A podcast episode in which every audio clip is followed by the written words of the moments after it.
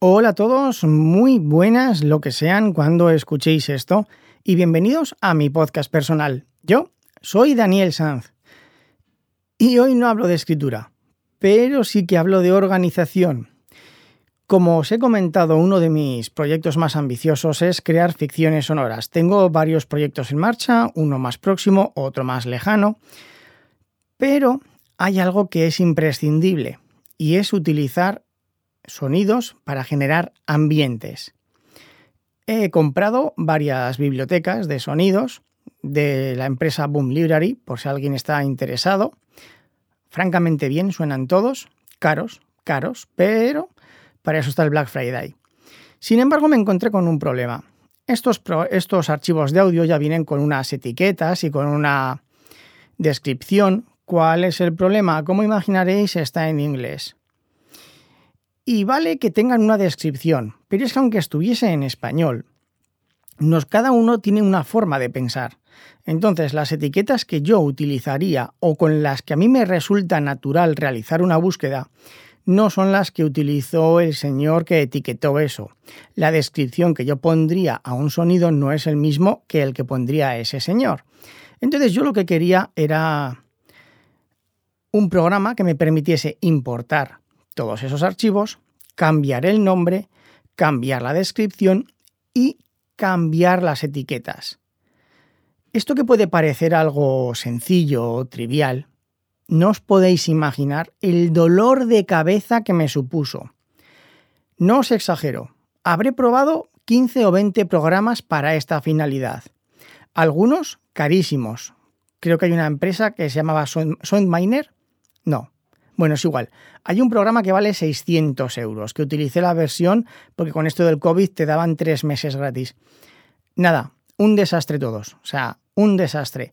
Al final, ya desesperado, incluso, ojo, probé a utilizar el propio Finder con etiquetas de colores, añadiendo las etiquetas. O sea, incluso el propio Finder llegué a utilizarlo para, para esta finalidad. Y ojo, el Finder de Apple se puede utilizar para esto. Es un engorro, pero se puede utilizar.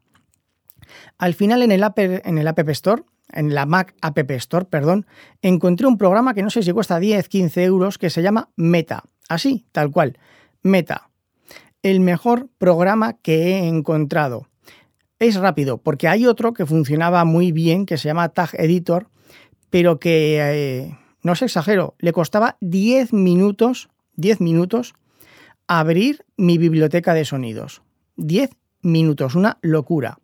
Meta lo abre en segundos, a lo mejor le cuesta 30, 40 segundos, pero yo tengo, por, cierto, tengo el archivo, la biblioteca, en un disco duro en red, ¿vale? No lo tengo en físico, pero el otro, Tag Editor, aunque estuviese dentro de mi disco duro, que es SSD, le costaba lo mismo, en lugar de 10 minutos, 8 minutos inusable. No puedes tardar 8 minutos ni 5 en abrir esto.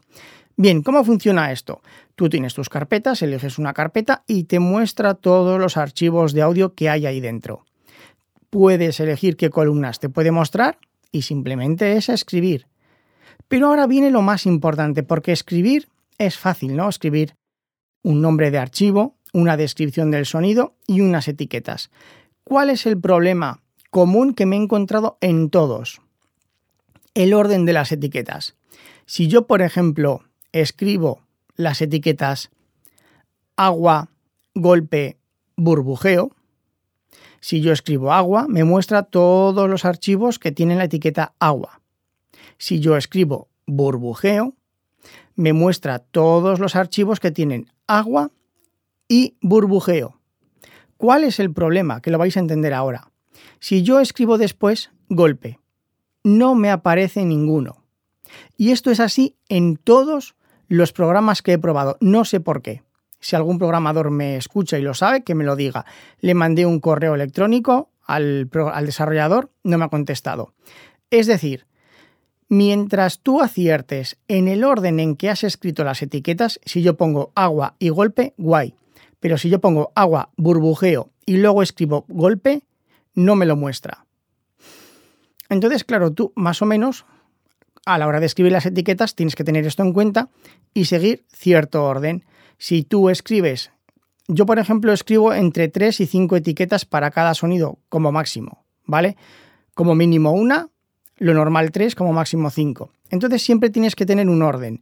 Si es un elemento que hay agua, pues primero va el agua, porque es el elemento raíz, la matriz, de él, de él parte todo. Luego que escribo golpe, si un objeto cae en el agua, lo siguiente que viene es un golpe. Y si por la inmersión en el agua surge un burbujeo, pues entonces escribo burbujeo. Y si luego se oye un grito o un sonido, vale, pues escribes grito o lo que sea.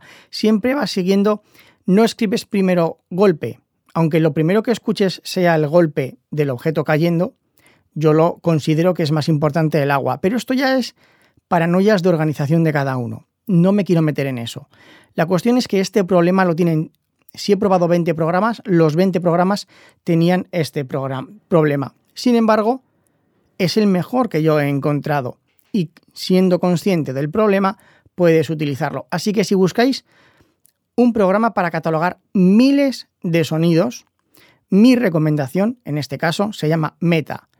No sé si está para Windows, yo lo compré en el Mac App Store y es francamente bueno, barato y rápido e intuitivo. Y por mi parte, nada más. Un saludo a todos y hasta la próxima.